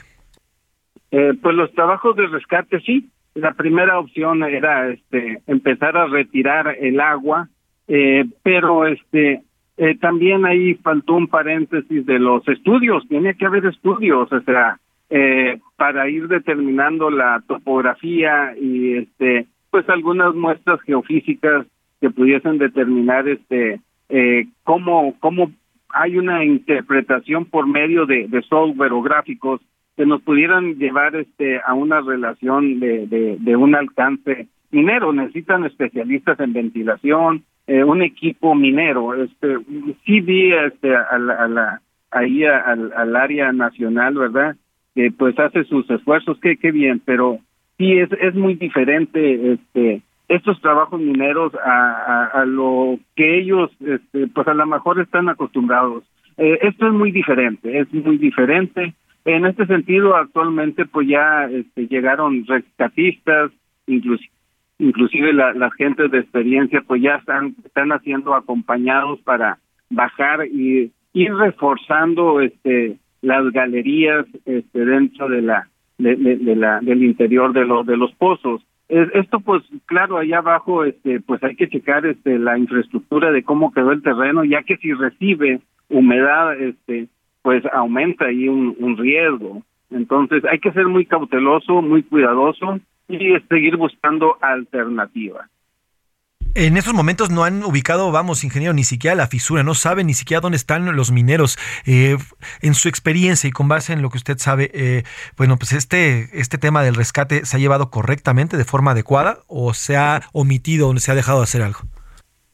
Eh, pues sí, sí, este, se ha tratado de, de, llevar este de forma o, adecuada, este, eh, quizás este se ha omitido un poquito ahí este sobre este pues algunas empresas que son este pues realmente clave como el grupo GAN o, conocido como Micare o Mimosa que cuenta con los rescatistas y especialistas este eh, pues muy profesionales que vaya desde el primer principio eh, deberían de haber sido convocados deberían de haber sido este en un principio este pues sí este inmediatamente el apoyo el apoyo humano a esas grandes empresas que este pues tienen a los a los mejores este, y más claro clasificados. Entonces a- a- ahí fuera hecho este inmediatamente eso. No sé qué es lo que hay ahí con ese tipo de, de empresas de del grupo GAN pero bueno este para mi parecer ellos este, son muy profesionales y pues quiero saber que se hubieran acudido rápidamente si fueran sido convocados ya que ellos pues este tienen la infraestructura eh, tanto en el interior de minas los rescatistas muy preparados y capacitados y este y pues también tienen los equipos especiales, claro que sí. Ahora, hablamos de inspectores. Hay eh, gente que se supone que debería estar revisando esta mina, como la de Sabinas y como otras más que hay en toda la zona de Coahuila. Eh, ¿Qué hay con estos inspectores, ingeniero? Son personas que eh, llevan años en esta tarea y al parecer no tienen la capacitación suficiente. Eh, pues eh, el hablar de, de inspectores este, en la Secretaría del Trabajo, créanme que yo visité porque este, andaba promoviendo eh, pues un curso, entonces ahí pues ellos autorizan, eh, pero créanme que, que pues vi las oficinas que realmente parecían archiveros, entonces este y pues ahí conozco a varios que pues pues cada vez son menos inspectores, este, hay mucha chamba porque no nada más es este, visitar las minas, sino también este, los sectores industriales, este, está muy desfavorecido, este, por ahí es- esas cuestiones de inspecciones, este, periódicas a, a las áreas, eh, que, siendo que, pues todo, todos lo- los, norteños que vivimos ahí en, la región carbonífera, Agujita, Sabinas, Rosita, Las Esperanzas, pues todos conocemos de lo que está pasando ahí en esa región. ¿Cómo es posible que también haya tajos abiertos ahí en las orillas de, de lo que es este las, las pequeñas este poblaciones, este hay cerros ya de, de carbón, materia volátil, este mm, se mira, se palpa ahí en la región este todo ese daño en infraestructura y más acorde este a que no se ha establecido ni prevalecido este las cuestiones necesarias. Entonces, la verificación no se está llevando a cabo. Uf, bueno, sí, es importantísimo. Oiga, tal vez sea fuerte esta pregunta, tal vez, híjole, me- tal vez esté fuerte, pero con base en su experiencia, en lo que vio en pasta de conchos y eh, con toda la expertise que tiene, ¿hoy cree que estos mineros se encuentran con vida? ¿Están, están con vida en los que están buscando? Ah, pues el acompañamiento de aguas, lodos, gas metano e infraestructura, eh, pues existe unas probabilidades altas este, de, de riesgos, de riesgos, sí. Eh, más sin en cambio, este, uno como deudo, este, créame que yo nunca perdí este, las esperanzas. Este, entonces me pongo en los zapatos de, de, de, de- híjole, eh, se me hace muy difícil decir esto, este, de, de la gente que están ahí sufriendo. Se me pone, este, ah, me pongo en sus zapatos y vuelvo a sentir ese, ese, ese frío que me llega al cerebro y, y pedirle a, a Dios, pedirle a, a- que, que pudiera haber ese, ese margen o esa con- condición de que este en este caso el minero este los mineros todavía estén este eh, salvaguardados en, en un en nicho en un hueco este o algo. Entonces eh, nunca perdemos la, la esperanza. En- y, y este entonces sí es difícil es difícil pero la esperanza pues eh, tiene que Prevalecer. nunca se acaba. Claro, sí. Como, sí, como y- y- y, y el ciclo no no se cierra así como nosotros. Tenemos un ciclo que queremos cerrarlo por eso fundamos que nos den los los cuerpos este a sabiendas que pasaron años.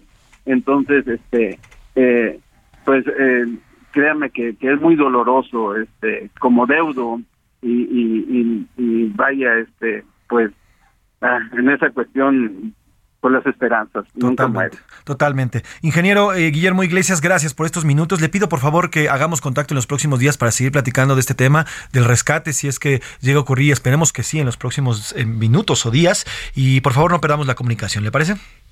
Sí, claro que sí. Este, eh, nuestro deber, nuestro deber, este, ante la sociedad es poner claridad y que la justicia se, se vaya realizando, este, porque no se vale. La vida humana es valiosa. Entonces, no se vale que, que sigan muriendo compañeros mineros en esas situaciones. Oiga, ingeniero, Entonces, qué, qué bueno que, que me recuerda algo. ¿Qué pasa con los empresarios? ¿Qué- Ustedes como mineros, como trabajadores de esta zona, conocen, saben quiénes son los, los empresarios, los dueños de estos pozos de mina. ¿Qué hay que hacer o qué se, cómo se puede señalar a estas personas que no están cumpliendo, primero, con las necesidades básicas de seguridad y segundo, cuando ya ocurre una tragedia como la que estamos viviendo ahora en Sabinas, Coahuila, pues ir por ellos, ir a, a por ellos para, pues para detenerlos y que no ocupen prestanombres y demás? Eh, pues es una larga búsqueda política, es una larga búsqueda de este de asociaciones este ante aquellos que tienen el poder eh, gubernamental este eh, entonces eh, que pues sí sí este eh, tiene gran historia de acuerdo a los concesionarios eh, entonces eh, pues también las redes dentro de lo que vienen siendo eh, pues aunque se oiga ahí este mal este pero las atribuciones que, confieren a Comisión Federal de Electricidad y todos esos intermedios eh, pues lo hacen difícil y hacen que el pobre minero eh, pues tenga problemas hasta hasta una muerte. Entonces no tienen corazón esas personas. Eh, en este sentido. Nosotros sabíamos el Germán Larrea Mota multimillonario no tiene corazón. Eh, este más sin embargo tampoco supo pedir perdón. Entonces este desafortunadamente esas personas eh, pues sí hay que buscarlas perseguirlas encerrarlas y buscar ahí este la causa raíz como le digo a mis alumnos para eh, dar solución Pues estaremos pendientes, ingeniero, y le pido por favor, le digo que no, no, no perdamos la comunicación para seguir platicando sobre este tema que es importantísimo. Las minas, las minas están descuidadas y además hay muchísima corrupción en ellas. Gracias, ingeniero, que tenga muy buena tarde, ingeniero Guillermo Iglesias. Sí adiós Hasta luego, ingeniero. Muchas gracias. Pues ahí está, ya lo escuchó un perito, el ingeniero eh, eh, Guillermo Iglesias, perito experto en minas. Y bueno, pues ahí está, todo este tema y todo lo que conlleva. ¿eh? Estas 10 personas están atrapadas ahí. ¿Por qué? Porque hay una serie de corrupción, una serie de corruptelas de parte de los de muchos empresarios que tienen estas minas y que además pues no tienen, no tienen al 100% el cuidado para sus trabajadores, para los mineros, que hoy, hoy son estos 10, pero en unos, esperemos que no, pero en meses o en algunos años veremos otra tragedia más como la que estamos viviendo ahora allá en, en eh, Coahuila.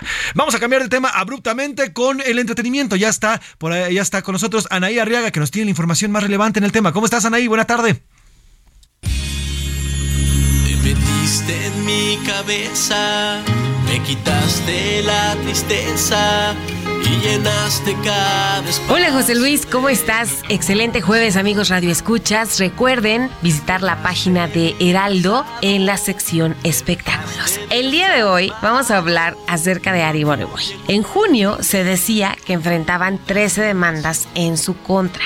13 demandas. Ari Boroboy y su hermano, que son socios de la empresa de representación artística y eventos Bobo, tenían algunos problemas eh, laborales en su contra. Varios empleados, proveedores, incluso hasta artistas, bueno, hasta el mismo grupo se quejaron de los arreglos, de algunas cuestiones con Ari Boroboy. Él nos explica cómo va el proceso porque al parecer ninguna demanda procedió. Los hechos hablan más que mil palabras. Las palabras se las lleva el viento de mucha gente. Entiendo a lo que me dedico. Lo he dicho, estoy agradecido. Que hablen, que hablen. Les agradezco mucho. No hay nada de esas 13 demandas. No hay una. Ari Boroboy siempre tan polémico como talentoso.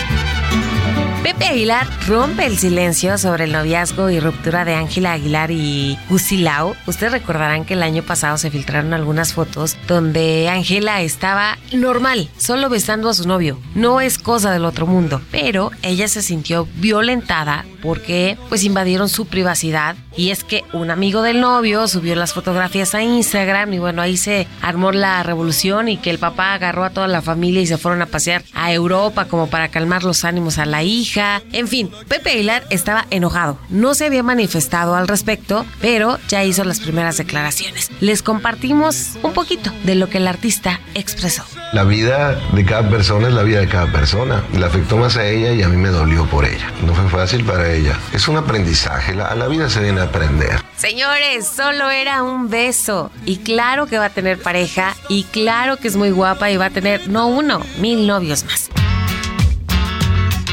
Juanes es uno de los artistas colombianos más conocidos a nivel mundial. Tuvo una gira en España, le fue espectacular. Y está cumpliendo 50 años, que no los aparenta, es otro que tiene pacto con el tiempo. Y nos presenta un no material discográfico, sino un libro que nos relata todo lo que es interna, externamente, amigos, compadres, hablan acerca de lo que es en esencia el cantante.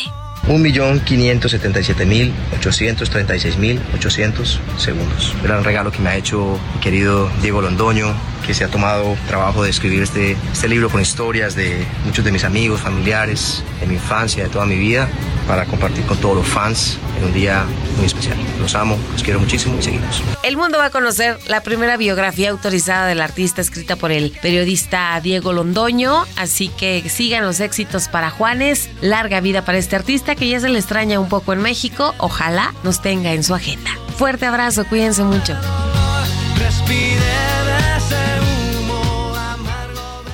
Gracias a Anaí Arriaga por la información de entretenimiento. Y ahora, por último, vámonos hasta Morelos. Oiga, en este espacio le platicamos y le adelantamos que una un aeronave, un helicóptero fue robado del Aeropuerto Internacional de la Ciudad de México. No sabían dónde estaba, no sabían qué pasó con él. Y bueno, ya hay información al respecto. Ya se sabe quién es el dueño y qué es lo que ocurrió con este helicóptero. Vamos a ir precisamente hasta Morelos con eh, nuestra corresponsal Guadalupe Flores, que nos tiene información porque se dio a conocer que el dueño, el dueño de este de esta aeronave eh, habría sido secuestrado en ese estado. Informó la Fiscalía Local que abrieron ya una carpeta de investigación y comentó que determinarían si hay o no relación con el robo de la aeronave y el secuestro de este empresario, de este dueño del helicóptero. Aunque también precisó que no hay indicios que comprueben algún vínculo entre el secuestro y el robo de este helicóptero. Así que bueno, pues la información que está surgiendo allá en, Morelos. Nos vamos, así nos despedimos esta tarde de jueves. Le agradezco eh, que esté con nosotros y que nos haya acompañado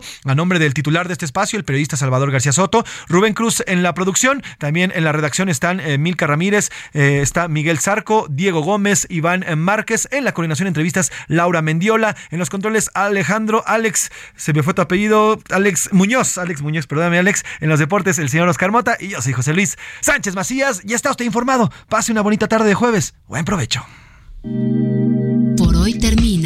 A la Una con Salvador García Soto. Un encuentro del diario que piensa joven con el análisis y la crítica. A la Una con Salvador García Soto.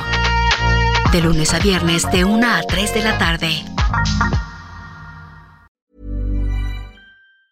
Hi, I'm Daniel, founder of Pretty Litter. Did you know cats tend to hide symptoms of sickness and pain? I learned this the hard way after losing my cat, Gingy. So I created Pretty Litter, a health monitoring litter that helps detect early signs of illness by changing colors, saving you money and potentially your cat's life. Pretty Litter is veterinarian developed, and it's the easiest way to keep tabs on your fur baby's health right at home. Go to prettylitter.com and use code ACAST for 20% off your first order and a free cat toy. Terms and conditions apply. See site for details.